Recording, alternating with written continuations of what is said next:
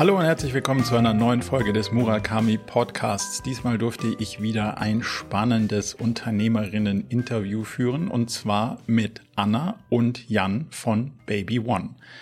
Baby One ist eine lokale Marke, die sich, wie der Name schon sagt, um den Vertrieb und den Verkauf von allem rund um das Baby dreht. Ganz spannend und besonders sind zwei Aspekte, nämlich zum einen, es handelt sich um ein Familienunternehmen mit einer ziemlich langen Tradition und Jan und Anna sind in die Tradition eingestiegen und haben das Familienunternehmen übernommen. Und zum anderen handelt es sich um Franchise. Das heißt, wenn ich dieses Unternehmen führen und steuern will, muss ich nicht nur das eigene Unternehmen steuern, sondern eigentlich auch viele, viele kleine Unternehmerinnen und Unternehmer mit, die denn in Summe ja eigentlich erst mein ganzes Thema abbilden. Und das heißt auch, wenn ich mich verändern will in Richtung Multichannel, muss ich nicht nur mich selbst verändern als Kern des Unternehmens, sondern die ganzen Unternehmerinnen und Unternehmer meines Netzwerkes mit. Das gibt wie immer viele spannende Fragen und Diskussionen. Ich hoffe, wir haben einige davon getroffen und beleuchtet. Jetzt also viel Spaß bei Baby One mit Jan und Anna. Dann lasst uns gerne mal reinstarten. Anna, Jan, herzlich willkommen. Wollt ihr mal in zwei, drei Sätzen beschreiben, was euer Unternehmen so macht? Super gerne. Ähm, Baby One ist ähm, ein Handelsunternehmen, ein Omnichannel-Unternehmen. Wir verkaufen Baby- und Kleinkindprodukte und das stationär in über 100 Filialen in Deutschland, Österreich und der Schweiz und natürlich auch über einen Online-Shop. Jetzt habe ich mich ein bisschen mit eurer Historie beschäftigt und das ja sozusagen ein Familienunternehmen. Findet man gar nicht mehr so oft in der öffentlichen Wahrnehmung, aber umso spannender, ja. Wenn ich meine persönlichen Berührungspunkte mit Familienunternehmern und Unternehmerinnen irgendwie mal so beleuchte, gibt es in der Kindheit, wenn man mit so einem Unternehmen aufweckt, ja öfter mal so einen Punkt, wo man sagt, wisst ihr was, jetzt habe ich das hier meine halbe Kindheit gemacht ich will auf jeden Fall eine Sache machen, nicht das, was die Eltern gemacht haben. Kamt ihr bei dem Punkt vorbei, Hauptsache was anderes machen? Und wenn ja, in welche Richtung hat es euch gezogen, geschoben? Ich glaube, dieses ähm, auch was eigenes machen und nicht sofort bei den Eltern einsteigen, definitiv sind wir definitiv dabei äh, vorbeigekommen. Wir haben ja auch jeweils was komplett anderes gestartet, sind mit anderen Dingen gestartet. Wenn ich jetzt, du hast gesagt, in der Kindheit, ähm, da würde ich sagen, war es für mich klar, dass ich entweder Rockstar oder Fußballer werde. Das hat sich beides jetzt nicht vollkommen ähm, bewahrheitet. bewahrheitet. Aber ähm, ansonsten, ähm, ja, war es für uns, glaube ich, für uns beide, da spreche ich mal für Anna mit, immer wichtig, irgendwie was Eigenes zu starten. Und deswegen, ähm, bei mir war es Jura, was ich studiert habe und dann angefangen habe, als Anwalt zu arbeiten. Und bei mhm. Anna, da kannst du selber weitermachen. Genau, ich habe ähm, BWL studiert und ähm, habe dann viele Jahre bei Vodafone äh, im, äh, als Projektmanagerin im äh, HR-Bereich gearbeitet. Und ehrlich gesagt hat sich für uns auch nie wirklich diese Frage gestellt, also vor allen Dingen nicht nach dem Studium oder schon davor, wäre das Familienunternehmen eventuell etwas ähm, dazu muss man aber auch sagen, dass sich das, also dass sich Baby One ähm, ja auch stark verändert hat. Also unsere Eltern haben damals ein, Spiel, ein fähiges Spielwarengeschäft besessen, als wir Kinder waren. Das war total cool mhm. als Kind. Und ähm, wow. Baby One. So ein bisschen wie eine Schokoladenfabrik. Ja, ja, auf ja. jeden Fall. Sehr cool. Ähm, und damals hat sich diese Frage einfach nicht gestellt. Also ich glaube, uns war klar und so sind wir auch erzogen worden, dass wir immer erstmal was eigenes machen ähm, und auch wirklich gucken, was wir persönlich machen möchten, auch ganz unabhängig von der Familie. Mhm. Und gab es die Diskussion nicht dann doch mal zu sagen, ja, aber wenn du das machen würdest, dann hättest du zumindest mal die Option, später da reinzugehen? Oder war man dann doch schon komplett frei, Rockstar werden zu dürfen? Rockstar definitiv. Ähm, da hat es wahrscheinlich am Talent gemangelt. Aber an, ansonsten, ähm, ja, ich glaube, das gab es schon immer. Ich glaube, im, im Hinterkopf dass so diese Möglichkeit da ist und dass unsere Eltern es irgendwie ziemlich cool fänden würden, wenn wir in so eine Richtung denken. Das, das wussten mhm. wir immer. Aber irgendwie immer komplett ohne Druck und immer mit dem Ziel, macht erstmal was eigenes und guckt dann. Aber ich glaube, aus dem Hinterkopf raus war es zumindest bei mir nie. Wir haben auch noch zwei weitere äh, jüngere Geschwister. Ich glaube, vielleicht konnten unsere Eltern sich ja auch ein bisschen entspannt zurücklehnen, weil sie dachten, Mensch, irgendwer wird schon machen bei vier mhm. Kindern mhm. äh, und brauchten da auch gar keinen Druck in irgendeine Richtung geben. Das ist eine spannende Frage. Wie hat sich das bei vier Geschwistern rauskristallisiert, dass es einer von euch macht oder keiner oder dann ihr zwei? Und wie, wie ist der Prozess dahin gekommen, dass man dann rausgekommen ist, dass es zwei von vier machen und nicht nur einer oder vier?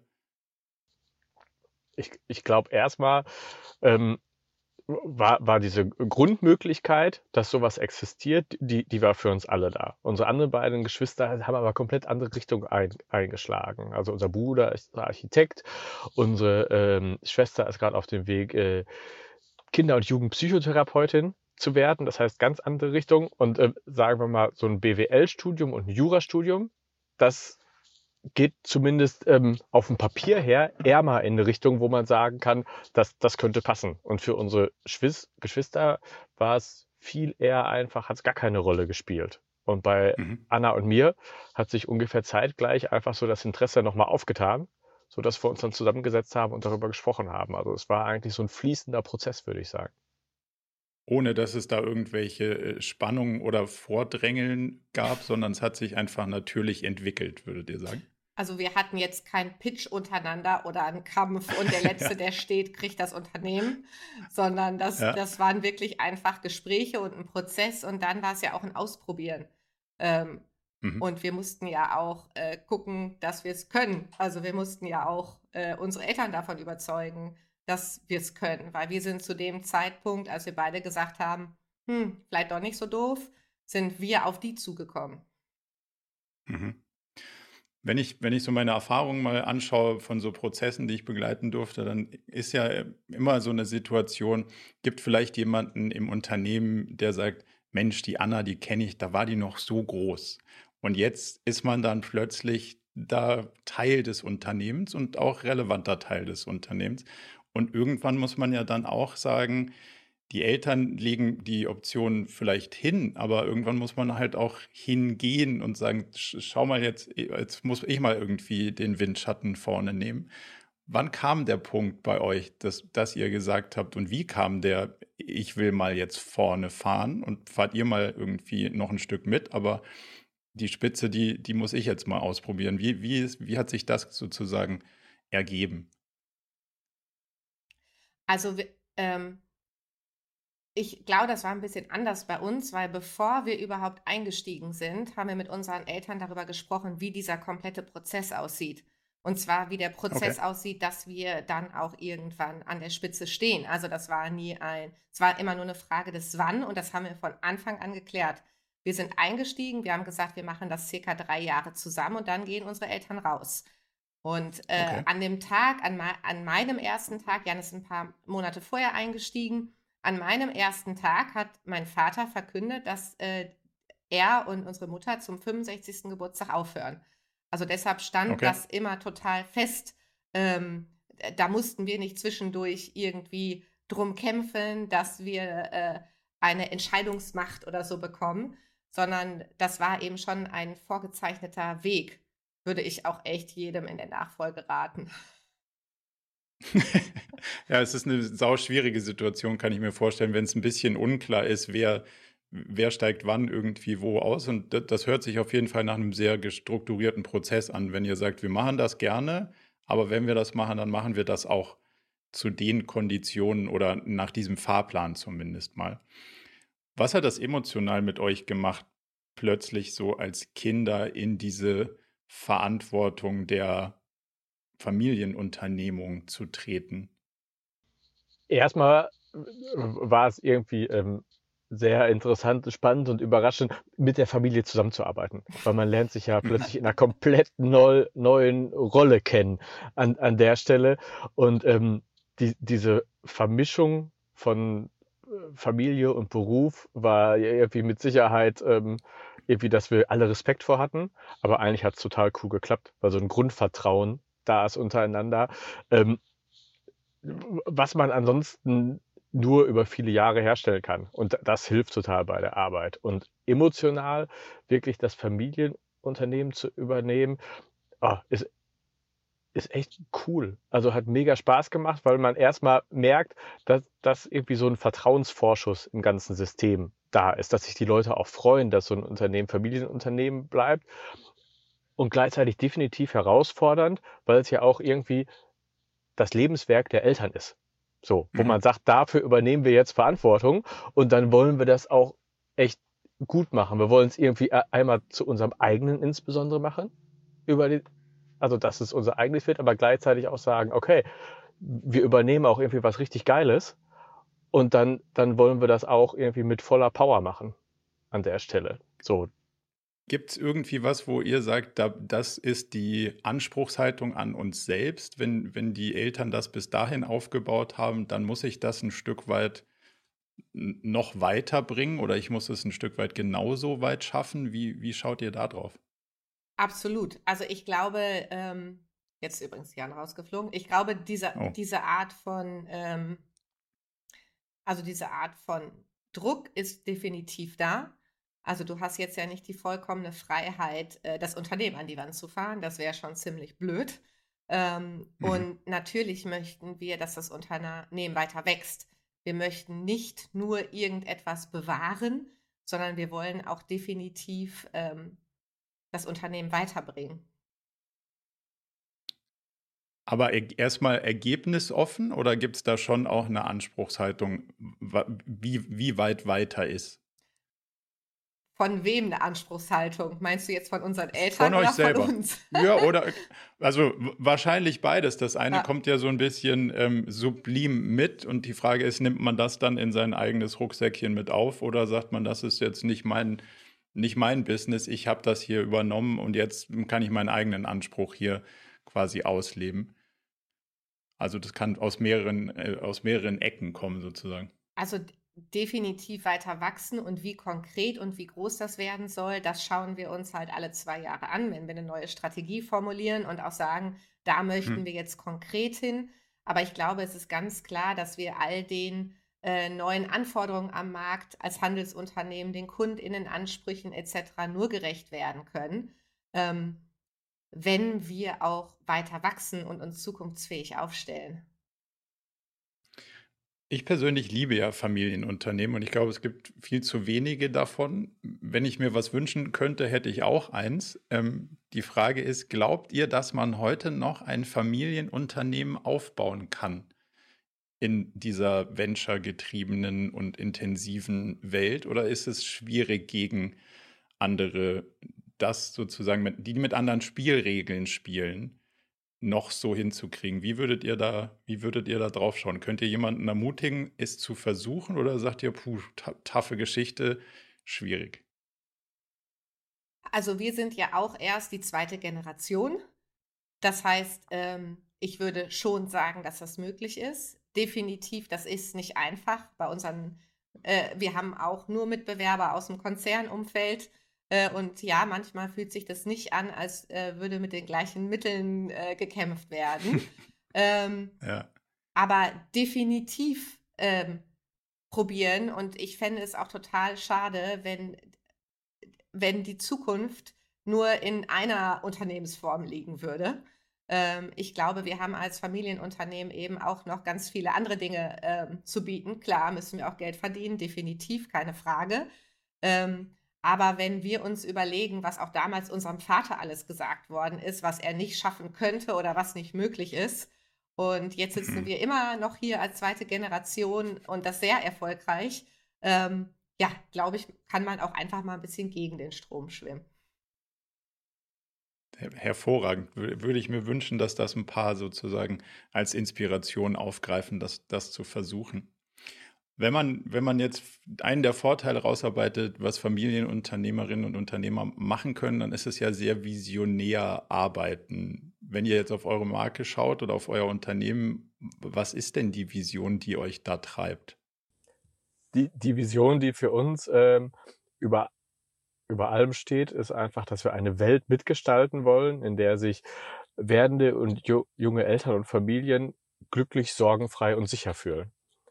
Und da wollen wir unseren Part zu leisten an der Stelle, weil das genau die Leute sind, die jeden Tag zu uns kommen und die irgendwie von uns ähm, möglichst gute Unterstützung wollen in einer unendlich spannenden Lebensphase und einer Lebensphase mit unendlich vielen Fragen. Und da glauben wir, dass wir ähm, unseren Part zu leisten können.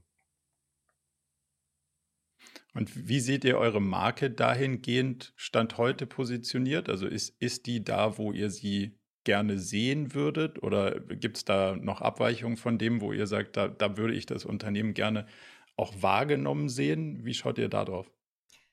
Also erstmal ist es als Händler ähm, ja auch nicht ganz so einfach, von der eigenen Marke zu äh, sprechen, weil wir ganz viele Herstellermarken äh, auch unter einem Dach vereinen.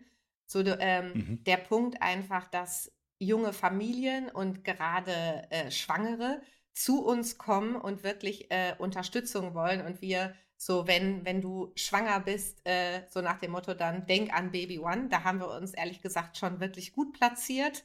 Ähm, alle Themen, vor allen Dingen auch in Richtung, was uns auch super wichtig ist, Nachhaltigkeit etc. Das sind einfach Punkte, da sind wir gerade dran und das ist eben als 34 Jahre alt, alte, alter Händler äh, auch kein einfacher Weg.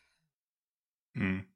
Muss man da ein bisschen was abschütteln, was man vielleicht die ganze Zeit noch mit, also was man früher aufgebaut hat, aber was die Zielgruppe damals wahrscheinlich auch anders wahrgenommen hat. Also dieses, du hast ja gerade gesagt, das wäre jetzt eine meiner Wahrnehmungen gewesen, dass dieser Zielgruppe das Thema Nachhaltigkeit Stand heute extrem wichtig ist und dass es wahrscheinlich, wenn man traditionsmäßig unterwegs ist, also ob sie es dann bezahlen wollen, ist immer noch eine andere Frage wahrscheinlich. aber auf, dem, auf der Checkliste steht es wahrscheinlich irgendwo, ähm, was jetzt aber wahrscheinlich vor 20, 30 Jahren jetzt nicht zwingend der originäre Treiber war. Würdet ihr sagen, es wäre einfacher, jetzt damit nochmal zu starten oder ist das mit, dem, mit, der, mit der Legacy, die ihr habt, auch gut möglich? Möglich ist es definitiv. Einfacher, ähm, mit einem weißen Blatt Papier zu starten, ist es immer. Also alles schon von Anfang an mitzudenken, ist ähm, wesentlich einfacher als irgendwie ein komplexes System zu nehmen und ähm, da ga ganz viele Dinge an vielen Stellen, äh, viele Stellschrauben zu drehen, anstatt einfach von, von Anfang an es mitzudenken. Aber möglich ist es definitiv, weil wir natürlich auch mit der Unternehmensgröße eine richtige Schlagkraft haben, also einfach auch die Power haben, richtig was zu verändern.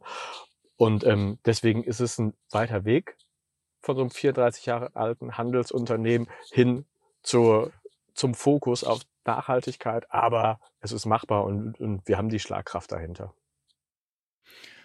Jetzt hat sich ja wahrscheinlich in, in eurer, sagen wir mal, letztenjährigen Erfahrung das Thema Marketing auch ein bisschen dahingehend gedreht. Was sind denn die, die, die Kanäle, die für euch aktuell gut funktionieren und auf der Forschungsliste stehen? Also wo bewegt ihr euch dahin? Also die Marketingkanäle haben sich total gedreht. Damals war es so, wir haben Anzeigenwerbung in der Zeitung gemacht und mussten dann die Straße absperren lassen von der Polizei, weil so viele Leute gekommen sind bei Neueröffnungen. Also das hat sich ein bisschen wow. verändert. Ähm, ja. wir ähm, machen immer noch Papierwerbung. Wir diskutieren da, ich glaube, jedes Jahr fünfmal drüber. Ähm, es hat aber für uns immer noch einen großen Impact. Weißt du, wir machen dieses äh, in Einkauf aktuell, diese Wurfsendung in diesem Flyer-Prospekt und das ähm, klappt auch noch erstaunlich gut.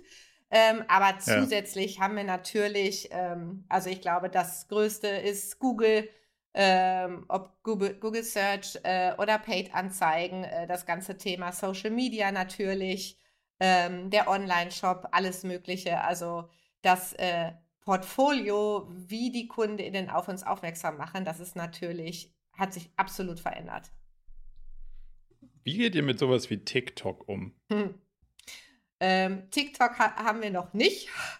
Ähm, auch da diskutieren wir natürlich immer drüber, wenn wir einen neuen Kanal aufmachen, dann müssen wir den natürlich auch richtig pflegen können. Also dann auch nicht halbherzig.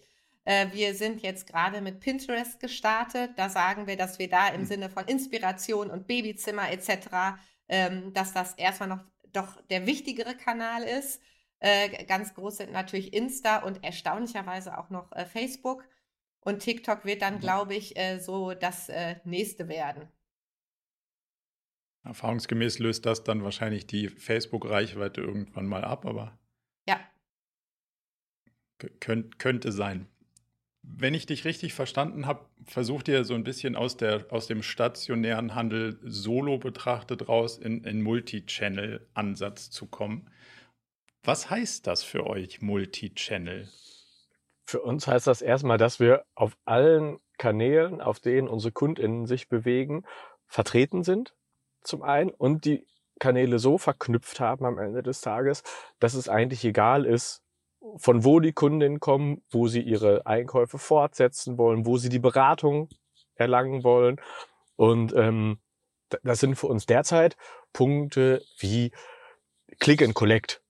Also online etwas reservieren, offline abholen, aber das sind natürlich alles erste Schritte. Oder unser Ship vom Store Konzept, dass die Online-Bestellungen aus den Fachmärkten ausgeliefert äh, werden. Aber das geht es natürlich noch viel weiter zu, zu vertiefen. Wie kriegt man es hin, dass es ein fließendes Einkaufserlebnis ist, ohne dass, dass man beispielsweise unterschiedliche Bezahlmethoden hat, online oder offline, auf eine unterschiedliche Art und Weise bezahlt. Wenn ich jetzt so als Strategieberater von außen drauf schaue, würde ich sagen, Multichannel klingt ja gut und klingt auch alternativlos. Aber was ist mit Franchisern? Wenn ich also es richtig verstanden habe, ist ja ein Großteil zumindest mal Franchise getrieben. Und da würde ich ja schon einen kleinen Konflikt unterstellen zwischen, hey, wir machen was im stationären Handel und jetzt macht ihr was im Online-Handel und jetzt nehmt ihr mir da vielleicht aus dem Online-Handel was weg, was ich vorher im stationären Handel gemacht habe. Eigentlich will ich das gar nicht. Und da kommt ja vielleicht der Widerstand aus dem eigenen Haus. Ist das so? Ist das ein relevanter Diskussionspunkt? Klar, wenn du das so machen würdest, wär, wäre da ein großer Widerstand. Äh, wir haben es anders gemacht. Das System hat sich damals unser Vater noch ausgedacht. Und zwar versch äh, verschicken wir aus den einzelnen Fachmärkten heraus für den Online-Shop. Bedeutet mhm. im Umkehrschluss, der gesamte Umsatz bleibt auf der Fläche und somit bleibt der Umsatz natürlich auch bei den Franchise-NehmerInnen. Also das ist kein Zentralumsatz ah. ähm, und so sind sie dann auch zufrieden. Erstens. Und zweitens werden somit aus ihnen auch wirklich Online-Händler. Ähm, weil mhm. was du ja total auch brauchst, ähm, ist ein Mindset. Äh, und zwar ein Mindset, dass es wirklich egal ist, ob die Kundin bei dir im Laden kauft oder ob sie online einkauft. Also da sind wir noch nicht ganz angelangt, da sind wir auf dem Weg. Ähm, aber das bekommst du natürlich nur, wenn du Teil davon bist und wenn du das auch mitentwickelst, dieses Konzept. Also das Ship from Store-Konzept haben wir dann auch zusammen entwickelt mit einer Gruppe von Franchise-NehmerInnen, ähm, einer, einem Projektbeirat äh, und haben das dann gemeinsam ausgerollt. Ähm, und so haben wir ein super hohes Commitment kreiert bei den Franchise-NehmerInnen und eben auch keinen Konkurrenzkampf. Das, also das klingt wahnsinnig smart, um diesen, in, also um diesen internen Konflikt zu lösen. Jetzt habe ich in meinem Kopf zwei Stimmen. Die eine sagt, sau schlau, aber ist das effizient genug, um gegen reinen Online anzutreten? Auf der anderen Seite klingt es irgendwie danach, naja gut, Amazon hat ja auch so und so viele verschiedene Lager oder in Deutschland verteilt. Könnte schon auch ein schlauer Weg sein, um schnell an die Kundinnen und Kunden ranzukommen und auszuliefern, also ranzukommen im Sinne von zu delivern. Wie ist da eure Wahrnehmung? Ist es eher ein Vorteil oder ist es ein leichter Nachteil, dann so auf Dezentralisierung setzen zu müssen oder zu dürfen, um, um diesem Franchise-Konzept weiterhin gerecht zu werden?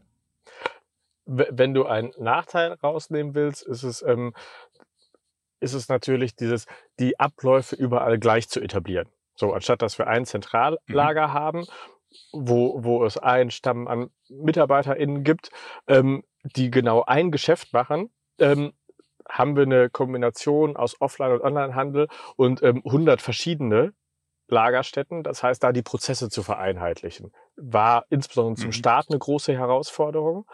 Ähm, aber läuft auch immer besser, pendelt sich immer besser ein. Der Riesenvorteil, den wir haben, ist erstmal schiere Größe an Lägern. Dadurch, dass wir über 100 Läger haben, haben wir ein riesiges Volumen an ähm, Waren da drin und haben halt einfach die Möglichkeit, unseren Kundinnen auch einen riesigen Bestand zur Verfügung zu stellen. Da bräuchte man schon ein extrem großes Lager, um das entsprechend äh, zu liefern. Und natürlich ist die Schnelligkeit und Regionalität dann noch zusätzlich auch ein großer Vorteil, ähm, der sich nicht direkt auswirkt, aber auch das zahlt natürlich auf Nachhaltigkeit ein, wenn es möglich aus der, möglichst aus der Nachbarschaft verschickt wird. Und das ist auch nochmal ein Vorteil. Schafft ihr es, die Franchise-Nehmerinnen und Franchise-Nehmer so zu motivieren, dass es heißt, Mensch, der Kinderwagen ist bei mir aus, aber ich hole mir den von jemand anderem, weil ich habe ja den Kunden gerade? Oder ist das so ein, nee, mein Kinderwagen, ich warte mal lieber, bis ich den verkauft kriege? Wie, wie, wie ganzheitlich ticken eure Netzwerkpartner da? Das klappt grundsätzlich. Ja echt gut. gut. Wir, wir, nennen das Tran Transfer. Also Warentransfer zwischen den Märkten, was äh, intensiv schon gemacht wird, was noch nicht den Automatisierungsgrad hat, den wir gerne drin, drin hätten. Da arbeiten wir derzeit noch dran. Aber ähm, es, es klappt. Die Leute rufen sich gegenseitig an, schreiben sich E-Mails, schicken sich die Ware hin und her, weil das natürlich auch eine Stärke unseres Systems ist, dass wir eine richtige, dass wir eine immense Größe dahinter haben und so auch eigentlich immer die Bestände, um unsere Kundinnen zu bedienen. Findet ihr, dass das Franchise-Konzept als solches so ist, dass ihr das nochmal so machen wollen würdet, wenn ihr die Wahl hättet? Oder würdet ihr sagen, wenn ich es nochmal von, von Null bauen würde, würde ich auf ähm, Owned und Operated Modelle setzen wollen? Politisch schwierige Frage, also mit den, mit den da draußen zugegebenermaßen potenziell zuhörenden Franchise-Nehmerinnen.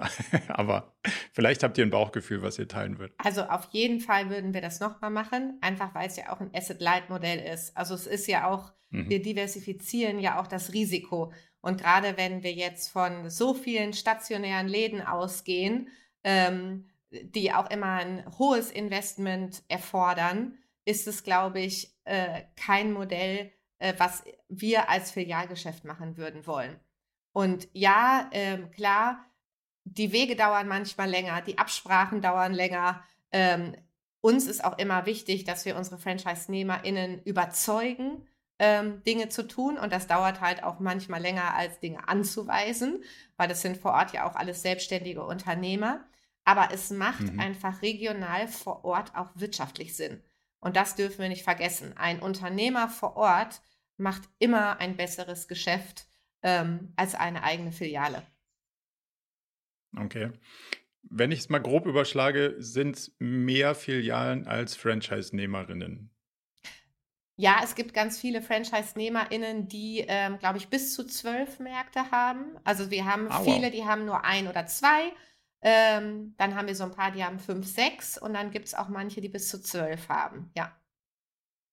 Also so der Schnitt müsste ja irgendwas wohl so bei drei, vier Filialen pro Partner quasi ja. liegen. Aber das, das heißt ja, der Großteil ist so davon überzeugt und Erfahrungen sind gut, dass man sagt, Mensch, mehr davon ist besser als weniger davon. Also ich mache mal zumindest mal, ich probiere das noch ein zweites Mal aus, was ja für euer Konzept spricht, oder? Genau, und das sind auch ganz oft Familien, das sind auch ganz viele Franchise-NehmerInnen von ganz am Anfang dabei, also seitdem auch ähm, unser Vater mit an Bord ist. Und wie gesagt, die, es kennen sich, glaube ich, sogar vier äh, Franchise-NehmerInnen damals noch von Erfahrungsaustauschgruppen aus der FEDES, also wirklich ganz, ganz lange Jahre und die sind eben auch gemeinsam einfach gewachsen. Okay. Also das heißt, die waren vorher schon sozusagen partnerschaftlich mhm. unterwegs und sind dann gemeinsam in ein neues Venture, würde man genau. das heute wahrscheinlich nennen, gestartet. Ja. Gab es da wahrscheinlich noch nicht den Begriff, aber ja. so würde man es wahrscheinlich irgendwie sagen. Wie geht ihr in so einem kapitalintensiven Geschäft mit dem Thema Planung um? Also du hast zwar gesagt, Asset Light, aber ist ja nicht tendenziell Asset Light für alle Beteiligten, sondern die Assets sind einfach nur auf mehr Leute verteilt und dadurch wird es ein bisschen händelbarer. Trotz dessen ist es ja ein ziemlich großer Move. Also es ist nicht, man setzt drei Leute und einen Laptop irgendwo hin und dann hat man da irgendwie einen neue, neuen Teil der Firma, sondern da muss ja was gebaut werden, da muss was eingerichtet werden, das muss irgendjemandem gehören, das muss man bezahlen, man braucht einen Warenbestand. Wie plant ihr eure Investitionsentscheidungen? Wie helft ihr euren Partnern, das zu planen, das dauerhaft zu iterieren? Was sind da die, was sind so da eure Hilfsmittelprozesse? Wie schaut ihr da auf diese, auf den Themenbereich drauf? Das macht alles bei uns. Also wir haben ähm, bei uns in der Zentrale eine Controlling-Abteilung, die, die für uns die Planung macht. Also einmal klassische Jahresplanung für, für uns, für, für die jeweiligen Märkte, runtergebrochen auf wirklich sehr ähm, kleinliche Kostenstellen, so würde ich es mal sagen, dass wir da immer einen, okay. echt guten Überblick haben, was, was erwarten wir, was passiert, ähm, gucken uns dann die einzelnen Gesellschaften auch weiter rollierend an, dass wir ähm, mit großen Gesellschaften insbesondere ähm, immer schauen, wie, wie sieht's da wirklich aus? Was hat sich im letzten Quartal getan? Wie können wir uns da noch weiter entwickeln und bieten das auch unseren Franchise-NehmerInnen an. Also da gibt's Vereinzelte, die auf uns zukommen. Manche machen ihre Planung selber, manche ähm, machen das einfach mit uns zusammen. Und ähm, so gehen wir ran. Und wenn wir einen neuen Markt haben, das, das Gleiche eigentlich. Wir gucken aus Erfahrungswerten, wir, wir schauen uns an, was für ein Einzugsgebiet hat er, was sind da die Geburtenzahlen, also eine Potenzialanalyse, gucken, was trauen wir dem Markt zu. Ist, ist das ein Store, der der Automatisierungsgrad an der Stelle und der technische Fortschritt, da müssen wir echt noch ran. Aber ansonsten läuft das alles. Jetzt ist wahrscheinlich uns kurz ein bisschen die Verbindung abhanden Genau, gekommen. ich glaube, Jan wollte aber einfach sagen, an der Automatisierung arbeiten wir. Okay. Sehr gut. Wenn, wenn man in dieses Planungsthema nochmal kurz rein, reinbohren darf, ich bin ja jetzt quasi, ich komme aus dieser ganzen theoretisch agilen Denkwelt und das heißt, mhm. also die Planung hat man erkannt, stimmt sowieso nicht und deswegen ist sie nicht als nicht mehr als ein guter, also es ist eine gute Vorausschau, an der ich irgendwie mal simulieren kann, wie, wie, wie wirken denn die einzelnen Hebel aufeinander? So, und wenn ich dann in so einem Asset-Leiterin-Modell unterwegs bin, dann kann ich natürlich viel schneller die Planung über den Haufen werfen, als wenn ich sage, so, jetzt habe ich da mal so einen Laden stehen und jetzt ist auch mal das Lager voll. So. Aber trotzdem hat uns ja die Vergangenheit gerade der letzten zwei Jahre auch ein bisschen mm, quasi brutal gezeigt, man muss ja doch weiterhin adaptionsfähig bleiben, auch wenn man Prozesse hat, die nicht ganz so ja, sich easy umgestalten lassen, wie dann programmiere ich mal ein anderes Feature.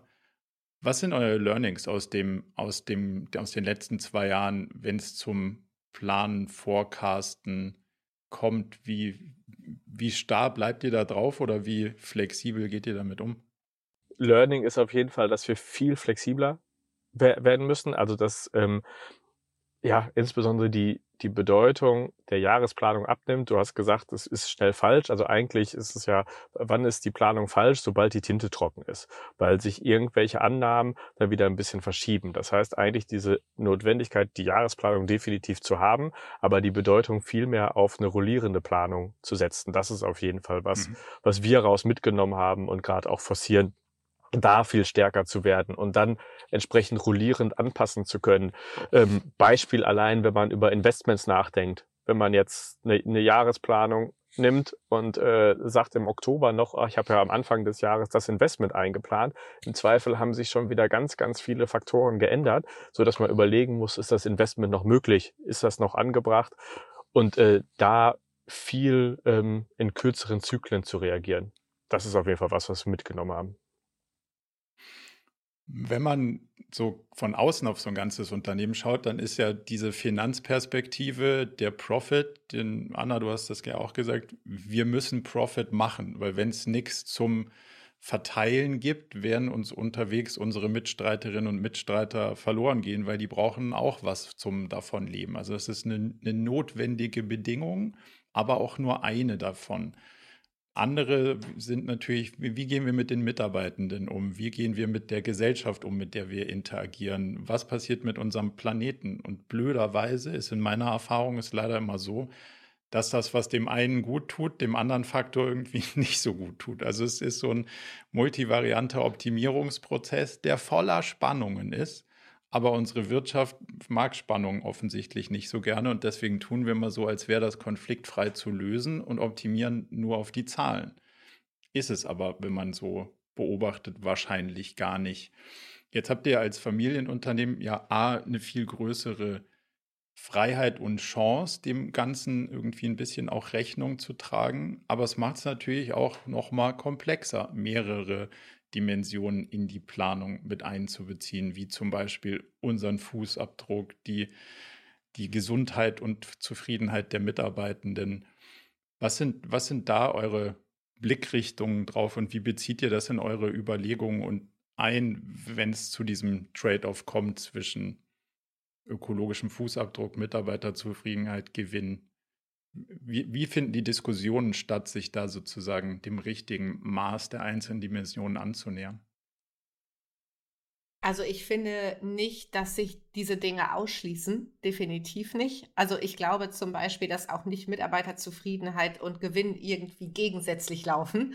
Ähm, aber das sind beides Dinge, die wir immer mit berücksichtigen. Also gerade das Thema ähm, People äh, und Kulturtransformation und somit natürlich auch die Atmosphäre, die wir hier kreieren, ist ähm, seitdem Jan und ich da sind und ich würde sagen vorher sowieso schon immer mit eins unserer strategischen ähm, Hauptinitiativen, wo wir immer drauf gucken und was wir genauso wie die Finanzkennzahlen, also optimieren ist da, glaube ich, irgendwie das falsche Wort, aber was wir irgendwie mhm was wir irgendwie weiter vorantreiben. Und deswegen schließt sich das für mich auch nicht aus. Natürlich haben wir viel mehr Mittel, auch uns diesem Thema zu widmen, wenn die anderen Zahlen auch stimmen.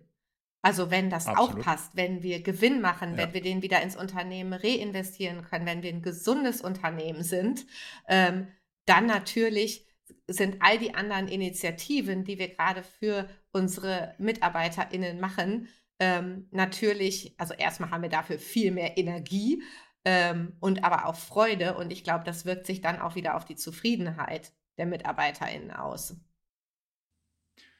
Wie geht ihr mit dem Thema? Ja, gerne. Ah, sorry, da, ich, ich wollte nur sagen, da ist, glaube ich, der große Vorteil ähm, von so Familienunternehmen, dass wir extrem langfristig denken können dass wir jetzt keine mhm. kurzfristige Exit-Strategie oder ähnliches haben, sondern dass wir das, auch wenn wir jetzt investieren oder so und, und sehen, ach, da investieren wir jetzt groß, das schmälert den Jahresgewinn, ähnliches, dass es okay ist, weil wir sehr, sehr langfristig denken können. Und das ähm, ist, glaube ich, ein Riesenvorteil bei solchen Invests, die du gerade angesprochen hast.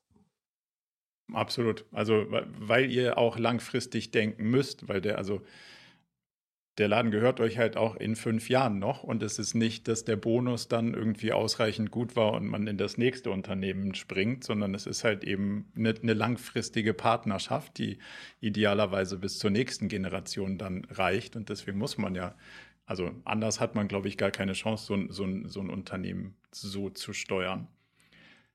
Werte kamen vorhin ganz am Anfang, glaube ich, wenn es um das Thema Familienunternehmen geht. Man kennt sich als Familie, man redet viel über Werte. Mit wem redet ihr noch über Werte und wie redet ihr über Werte? Vor allem auch unter der Prämisse, dass ja nicht alle Mitarbeitenden eure Mitarbeitenden sind und ihr jetzt nicht zwingend die Kultur astrein immer durchkreieren könnt, sondern natürlich auch über Mittlerinnen und Mittler transportieren müsst, was euch im Unternehmen wichtig ist?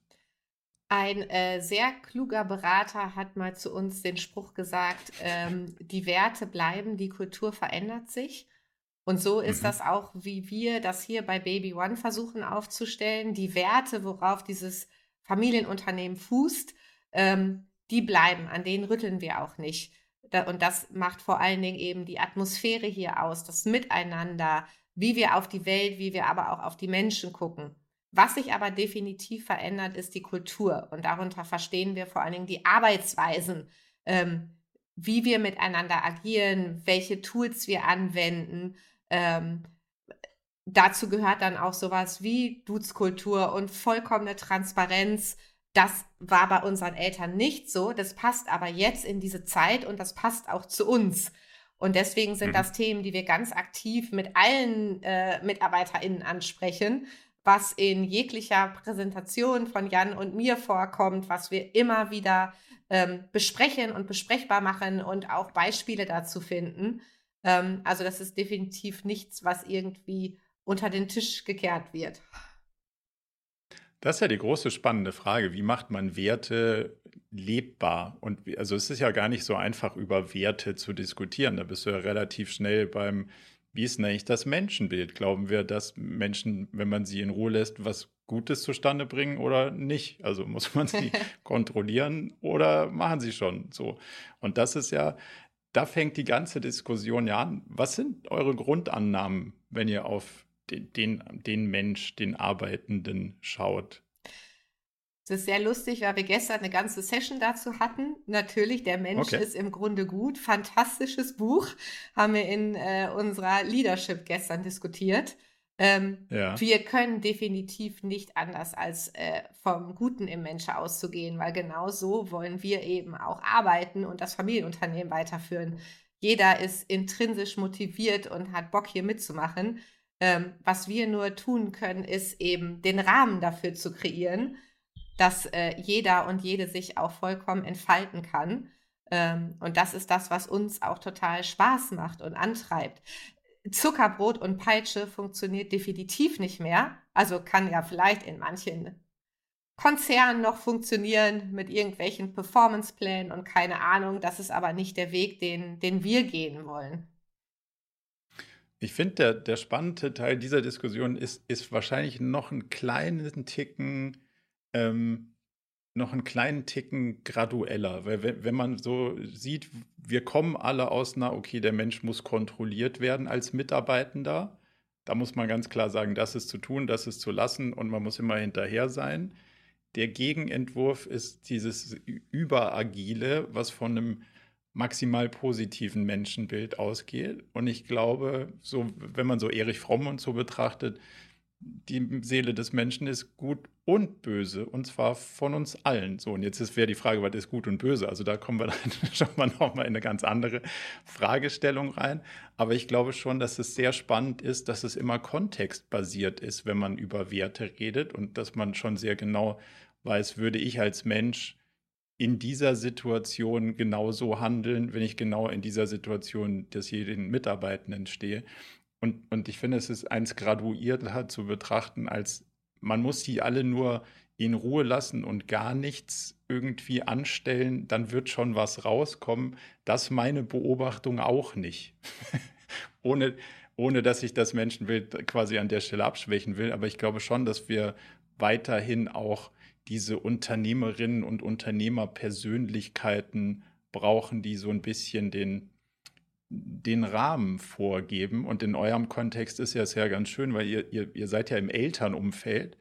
Und wahrscheinlich so ein bisschen ist das im, in so einem Unternehmen schon auch, dass man mit so einer diebenden Brille draufschaut, aber sagt so, warte mal ganz kurz, das hier können wir so nicht machen und das hier auch nicht, aber in dem Rahmen können wir sehr viel machen das ist ja ein Prozess, den, den jeder für sich selber durchlaufen muss und den eure Mitarbeitenden auch durchlaufen müssen oder sollten, könnten, wenn ihr da gemeinsam hin wollt. Helft ihr den Leuten dabei? Diskutiert ihr das? Gibt es da sowas wie Experimente, Ausbildungen? Was macht ihr da? Also erstmal, auf jeden Fall braucht es einen Rahmen. Jan und ich haben das auch mal irgendwann ohne Rahmen versucht, ist total in die Hose gegangen. Also, ah, also das klappt nicht. Ähm, ja. Und dieses ist die, dieses Ding vollkommene Freiheit. Also wir befinden uns ja immer noch in einem Wirtschaftsunternehmen äh, und wollen mhm. bestimmte Dinge erreichen. Also für uns hilft es äh, total, dass wir jetzt äh, eben auch seit einem Jahr ungefähr äh, mit OKRs arbeiten, ähm, was einfach eben natürlich der Strategie und der Roadmap unseren Rahmen gibt und auch jedem und jeder einfach sagen kann, okay, in dem Bereich kannst du dich bewegen äh, und da bist du frei und das kannst du dir auch total einteilen, aber es ist eben wichtig, sich auch mit den anderen abzusprechen.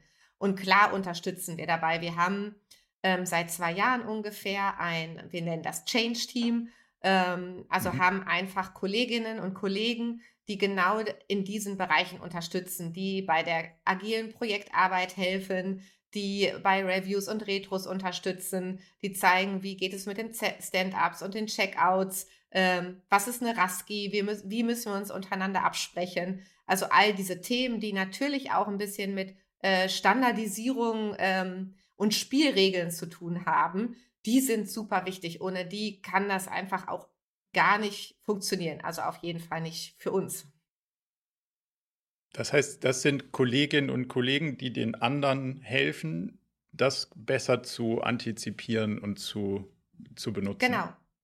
Die auch helfen, die Termine durchzuführen, die einfach auch Dinge hinterfragen, ähm, die Fragen stellen. Wir haben auch im gesamten Unternehmen im letzten Jahr eine Feedback-Schulung für alle Mitarbeitenden durchgeführt. Das waren vier verschiedene Bausteine, einfach weil wir geschaut haben, was ist denn so die Kompetenz, die jeder, jede einzelne äh, auch können muss in dieser Welt, wenn wir sagen, äh, es ist nicht immer der Vorgesetzte, der hier sagt, mach das oder mach das nicht.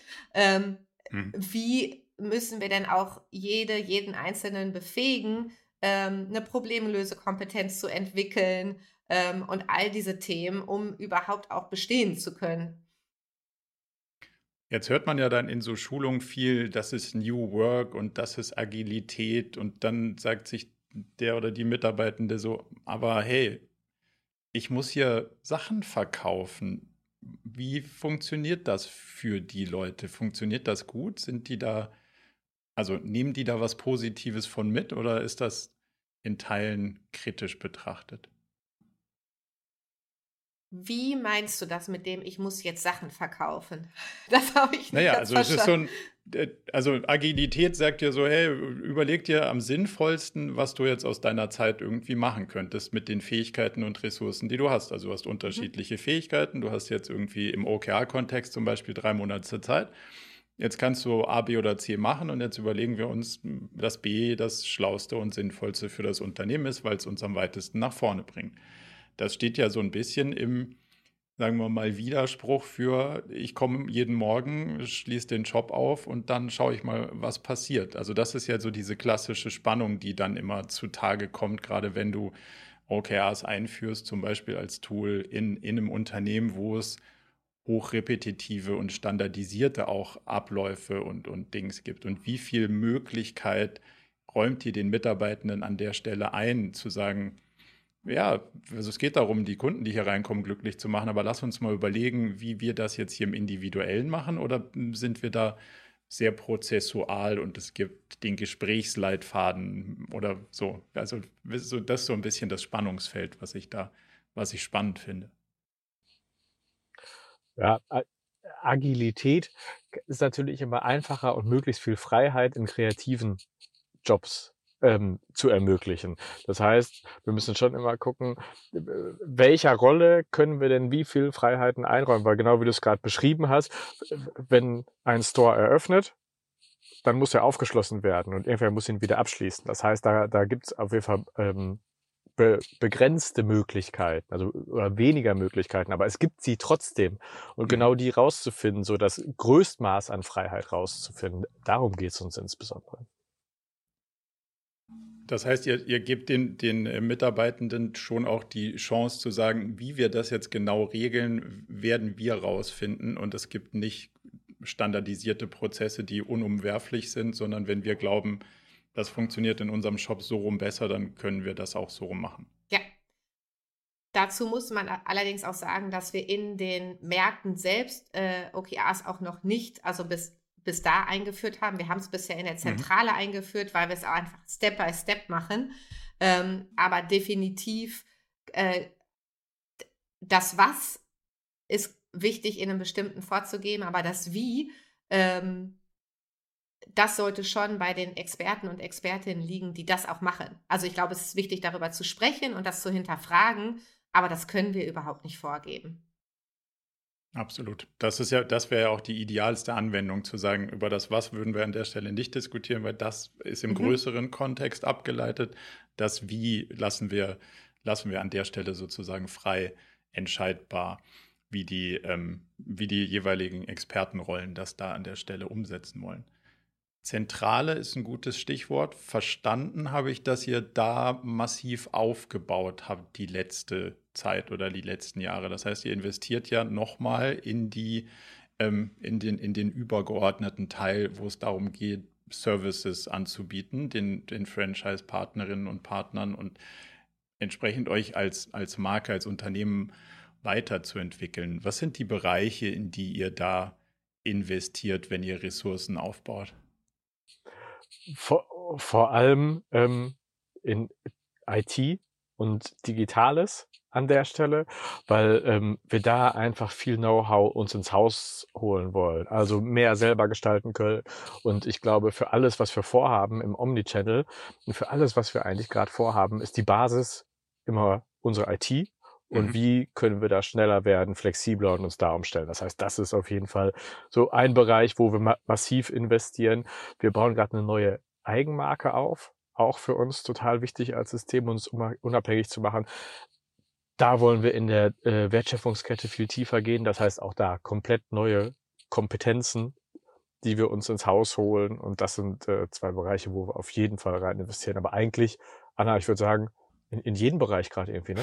Es geht in, also insgesamt in die Professionalisierung. Ja. Ich, über, ich ja, überlege gerade im, im, Kopf, ob wir irgendeinen Bereich haben, wo wir nicht rein investieren. Und machen wir eigentlich nicht, weil wir diese Weiterentwicklung, die Geschwindigkeit aufzunehmen und uns insbesondere zu professionalisieren an vielen Stellen und die Prozesse, die vielleicht jetzt über 34 Jahre auch gewachsen sind, zu verschlanken, zu professionalisieren. Da haben wir einfach sehen wir viel Bedarf und investieren eigentlich in alle Bereiche. People ist noch ein Bereich, der explodiert. Ne? Ja. Also alles, ah. was ähm, ja. mit Personalthemen zu tun hat und wirklich da vom Recruiting über ähm, Change Manager, ähm, Kultur, all die Themen, also der ist unendlich gewachsen.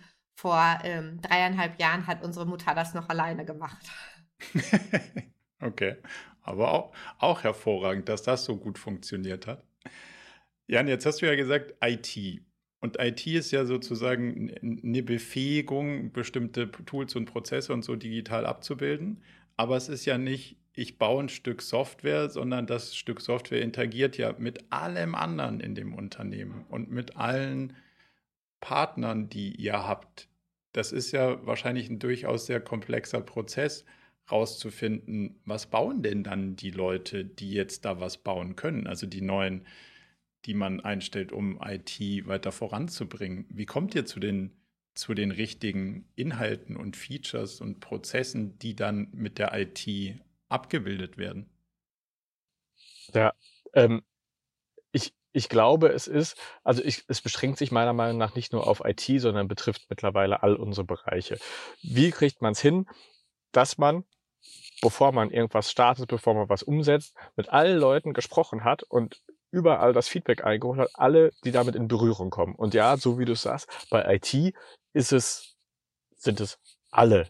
Und ähm, die, immer, wie kriegt man die Kommunikation hergestellt? Wir arbeiten da derzeit beispielsweise mit dem Tool äh, der Raski, um wirklich zu gucken, wen müssen wir zu welchen Themen abholen an der Stelle.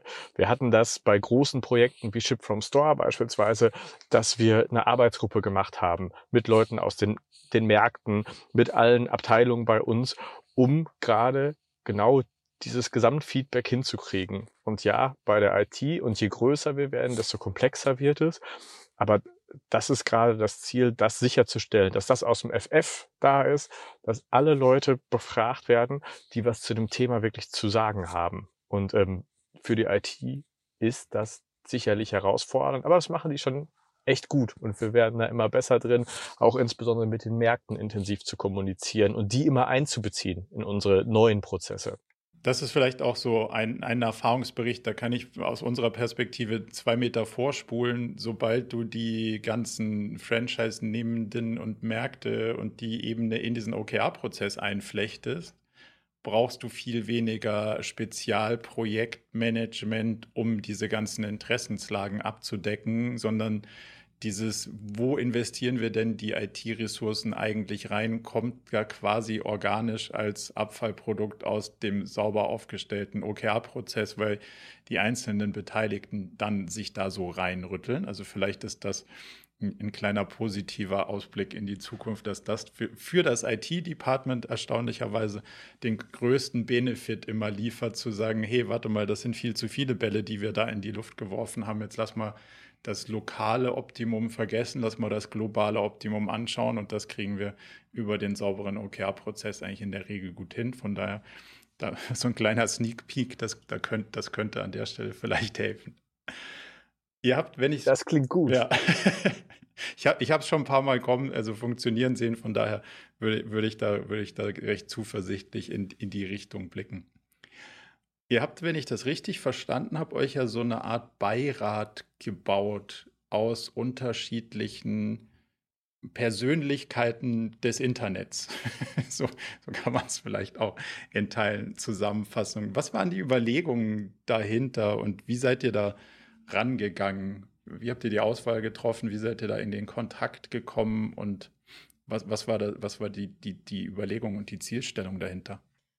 Also erstmal arbeiten wir schon seitdem es Baby One gibt mit einem Franchise-Nehmerinnenbeirat äh, mhm. und ähm, sind da deswegen auch total überzeugt von Austausch untereinander.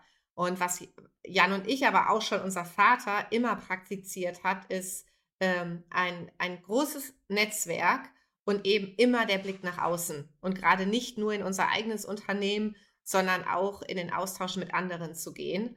Und das ist super wichtig. Und da wir jetzt ja mit der Eigenmarke etwas komplett Neues und anderes bauen, haben wir uns überlegt, dass wir gerade für dieses Thema uns gerne einen Expertinnenbeirat äh, zulegen wollen, um uns selbst zu challengen, um nicht alle dann zu sitzen, wenn wir die Idee haben, oh, ist das toll und ja, alle, alle finden es super, sondern um genau Menschen zu, zu haben, die uns sagen, nee, das ist Kacke. Und mach's mal lieber so. Und ja. das kriegst du einfach nicht aus deinem eigenen Unternehmen. Und man muss sagen, vor allen Dingen auch einfach Jan und ich in der, in der Rolle als Co-CEOs, die bekommen auch nicht so oft von den eigenen Leuten zu hören, nee, das ist Kacke. Äh, und mhm. deshalb ist es total cool, von extern zu holen ähm, und da einfach nochmal eine komplett andere Perspektive einnehmen zu können. Wie war der Auswahlprozess? Also wie seid ihr da, dann losgezogen? Gesagt, so jetzt brauchen wir jemanden, der uns von außen mal gegen die Reifen tritt. Aber wen fragen wir und wie fragen wir? Höchst professionell saßen wir da zusammen und haben einfach mal ein Brainstorming gemacht und äh, haben die Leute natürlich nicht total kalt angesprochen, sondern haben dann auch Leute angesprochen, äh, die wir schon ein paar Jahre kennen, die wir über ein paar Ecken kennen ähm, und haben dann einen Call aufgesetzt, um uns persönlich kennenzulernen. Das war ja wirklich mitten in der Pandemie, also das war dann auch nicht mhm. persönlich, sondern per Video. Ähm, und als wir uns mochten und gut fanden, haben wir gesagt, okay, ja. komm, wir starten das jetzt einfach mal und probieren das und haben dann auch erst in der Runde gemerkt, dass das auch untereinander einfach super funktioniert hat und dass das eine richtig coole Runde ist. Nächste Woche Montag zum Beispiel sitzen wir auch wieder zusammen hier in Münster vor Ort und das ist einfach äh, richtig, richtig cool. Ist die Bereitschaft da, wenn man sagt, es sind ja andere Unternehmerinnen und Unternehmer, die ja auch ihr eigenes, also ihr habt euch ja nicht ein, ein, ein Beirat aus Beraterinnen und Beratern gebaut primär, sondern wirklich aus nichts, dass jetzt man gegen Berater was, aber also Leute aus der Praxis, die ja selber irgendwie ein Business am Start haben und deren Fokus natürlich da ein bisschen eigentlich woanders ist. Würdet ihr sagen, die Bereitschaft war offen und, und man sagt, ja, man, man kommt, man trifft da auf offene Ohren oder ist schon eher so, puh, Distraction, eigentlich muss ich mich um mein eigenes Thema kümmern? Oder nehmen die Kolleginnen und Kollegen, die ihr da habt, auch sogar für das eigene Unternehmen viel mit und sagen, hey, das ist eigentlich auch bereichernd für mich?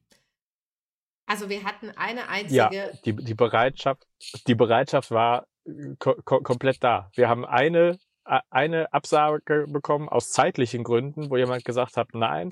Ansonsten haben die Leute sofort gesagt, das Projekt ist irgendwie super spannend. Allen war es wichtig, das ist das Wichtige. dann auch wirklich einen Einfluss haben zu können. Also nicht mhm. eine Laberrunde zu haben, wo wir hinterher alle irgendwie sagen, das war nett und hinterher wird nichts umgesetzt, sondern allen war es wichtig, dass, dass wir wirklich auch das Feedback ernst nehmen. Und das nehmen wir total, weil das immer super guter Rat ist. Und ansonsten war die Bereitschaft echt groß. Wir haben einfach erzählt, was wir vorhaben. Es fanden alle spannend. Wir können auch sagen, dass es den Leuten mit Sicherheit nicht ums Geld geht mhm. an der Stelle, weil da das war nicht der Antrieb, sondern wirklich ähm, mitgestalten zu können. Und da haben die Leute richtig Bock drauf und man merkt, wie ähm, mit wie viel Herzblut die auch schon, also unsere Beirätinnen an der Stelle schon dabei sind und sich richtig reinhängen und einfach Bock haben, das Ding mitzugestalten. Aber man, man, zahlt was oder man macht so, okay, wir reden ein bisschen über mein Thema und dann reden wir auch ein bisschen über dein Thema. Wie geht, wie geht, ihr, wie geht ihr damit um? Also, was gar nichts kostet, ist auch nichts wert. Ne? Also, ich mhm. glaube, das ist wichtig, aber das ist jetzt wirklich kein, äh, kein Riesenbetrag und darum geht es auch nicht in erster Linie, Absolut. sondern äh, wir reden schon über das Thema unsere Eigenmarke, aber ich glaube, dass. Äh, das hast du immer als Unternehmer oder Unternehmerin. Du machst die Dinge, wenn du auch was für dich mitnehmen kannst. Ne? Wenn da andere Leute drin sind, die dich auch inspirieren und mit denen du gut in Austausch kommst, wo du nochmal auf neue Ideen kommst. Ähm, das ist ja das, was immer Austausch mit anderen auch so cool und so wichtig macht. Das ist so ein bisschen wie EO, nur halt, dass ähm, man mehr über ein Unternehmen als über die anderen redet.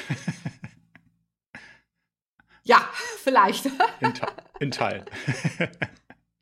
Ich habe noch mal eine, eine spannende Frage, die, die ich irgendwie für die Zukunft von Unternehmertum ganz interessant finde.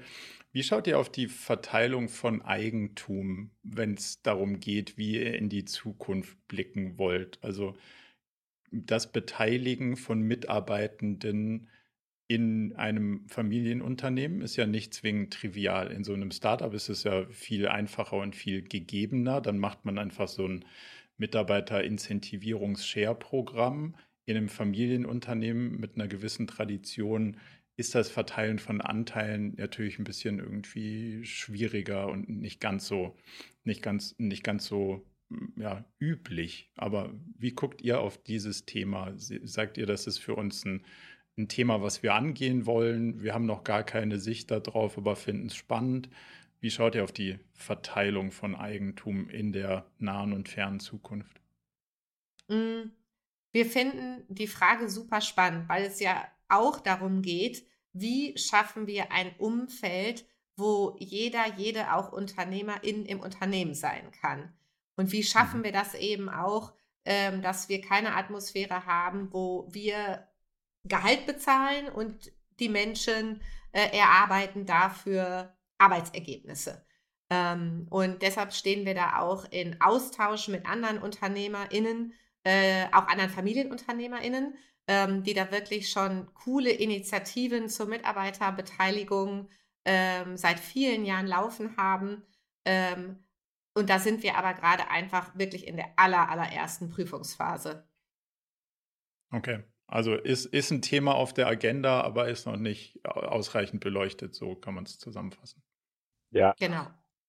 Was wir oft, was wir oft beobachten, ist, dass, dass die, dass die, sagen wir mal, die Kultur in Deutschland ja eher ist, Anteile zusammenhalten und Gewinne teilen und die amerikanische Kultur ist eher so, lass mal Anteile teilen.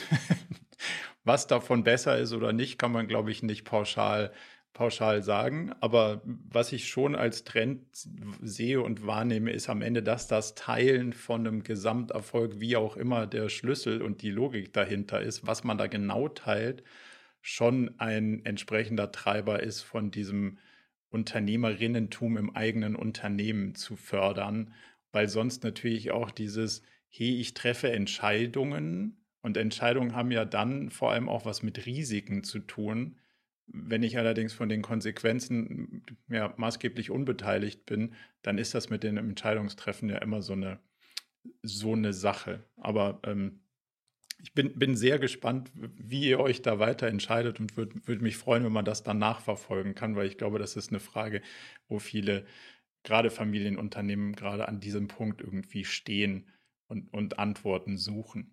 Klar, wir geben Bescheid. sehr gut. Eine, eine der fast letzten Fragen. Welche unternehmerischen Fragen sind aus eurer Perspektive Stand heute ungelöst? Also wo würdet ihr sagen, Mensch, wenn da einer ein Buch zu schreiben würde, würde ich sofort kaufen oder wenn es das Seminar gäbe, dann würde ich mich sofort auf den Weg machen und das, das anschauen. Welches Thema hat das größte Fragezeichen für euch in dem ganzen Unternehmenskontext aktuell? Also ich glaube wirklich eigentlich das Thema, was wir gerade gestreift haben, wie schaffst du wirklich verantwortungsbewusstes Handeln von jedem, von jeder im Unternehmen? Ich weiß, da gibt es auch schon ganz viele Seminare zu äh, und, und, und unendlich viel Input. Aber wie ja. schaffst du es wirklich, nicht nur auf eine PowerPoint zu schreiben, sondern wie kreierst du dieses fabelhafte Wort Ownership ähm, mhm. Wie hältst du das? Also ich glaube, das ist eine never-ending Frage, die äh, uns immer wieder interessieren wird. In dem Kontext finde ich eine spannende Frage und da bin ich gespannt, was ihr sagt. Wenn wir unterstellen, dass wir bedingungsloses Grundeinkommen hätten und das Wort bedingungslos vielleicht ein bisschen weiter definieren und zwar an eine Bedingung knüpfen, nämlich jeder muss eine, eine Stunde eine Sache am Tag machen.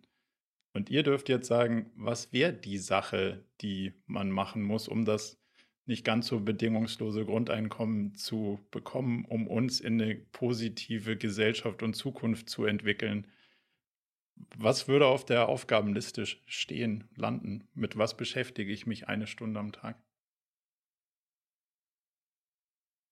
Lesen und sich weiterbilden. Jan, was wäre deine was wäre deine Aufgabenliste? Ich, ich grübel gerade noch, aber super spannende Frage. Ich glaube, es ist äh, tatsächlich sich ja weiterbilden, aber im Sinne sich mit der Gesellschaft um sich rum zu beschäftigen. Allein das aktiv mit der Gesellschaft mhm. beschäftigen, sei es durch Weiterbildung, sei es durch äh, wirklich konkret tätig werden, sich mit der Gesellschaft zu beschäftigen dann haben wir, glaube ich, schon was richtig Gutes. Also so Teilhabe. Wie auch immer man das gestaltet, darf jeder selber. Aber man muss Teil von der Gesellschaft sein. So könnte man es überschreiben. Ja. Weiterbildung, super, super Segway zu der letzten Frage. Welche Bücher, Podcasts, Videos, Talks, was auch immer ihr sagt, ähm, hat mich die letzte Zeit begeistert? Müsste man gesehen, gehört, gelesen haben? Was würdet ihr was würdet ihr uns mitgeben wollen? Äh, eben ja schon genannt, im Grunde gut. Ähm, absolutes Favorite-Buch gerade äh, und Evergreen äh, und immer gut äh, Reinventing Organizations von Frederic mhm. Laloux. Ähm, und als Podcast bin ich äh, persönlich gerade ein großer Fan von dem neuen Podcast von Lea Sophie Kramer und Verena Pauster. Ähm, streift einfach alle spannenden UnternehmerInnen-Themen, äh, alle aktuellen. Also finde ich klasse. Und ich würde dann noch. Ja, ähm, deine. Ich würde noch da, dazu nehmen, ähm, die, die sieben Wege zur Effektivität von Covey. Al, altes Buch, mhm. aber irgendwie richtig gut. Ja. Und wenn man denkt, wann das geschrieben wurde, irgendwie auch Vorreiter für vieles ähm, was jetzt auch aktuell ist. Und ähm, wenn man mal sich richtig mit abgefahrenen äh, Dingen beschäftigen will und mal einen richtigen, ich würde es nennen, Mindfuck haben will, dann Bücher über Quantenphysik okay. als einfacher Einstieg. Quantenphysik für Hippies, äh, wenn man mal wirklich anfangen will. Das, ähm, das halt nach. Okay, wow. Ich habe jetzt aus, äh, aus, aus lauter Interesse und ähm, Beteiligung mich mit dem Thema äh, quasi, wie, wie schafft man es in künstlicher Intelligenz, Entscheidungen zu treffen und habe da mich ein bisschen reingelesen. Da kriegt man auch einen leichten Knoten im Hirn als Nicht-Mathematiker irgendwie, aber ich finde es ja immer spannend, sich selbst auch an seine, an seine Grenzen zu fahren. Von daher werde ich das äh, Quantenphysik für Hippies werde ich auf jeden Fall auf die, auf die Liste aufnehmen. Anna, Jan, ganz, ganz herzlichen Dank für eure Zeit und die Einblicke, die ihr uns gegeben habt. Also mir hat es große Freude gemacht und ähm, ich würde mich freuen, wenn wir irgendwann mal ein Follow-up mit den, mit euren weiteren Erfahrungen in dann doch so einem spannenden Familienunternehmen kriegen.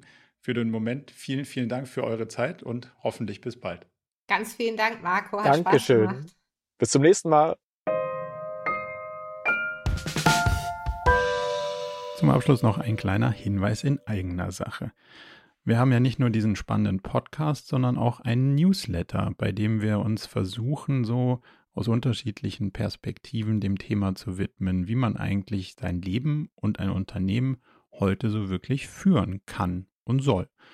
Von daher gibt es da einmal im Monat ähm, ganz spannende Perspektiven und natürlich kriegt ihr über den Weg auch immer mit, welche neuen Podcast-Episoden stattfinden, welche Events wir vielleicht online haben und viele andere Sachen. Von daher meldet euch am besten gleich zur Mailingliste an unter murakami.com/newsletter.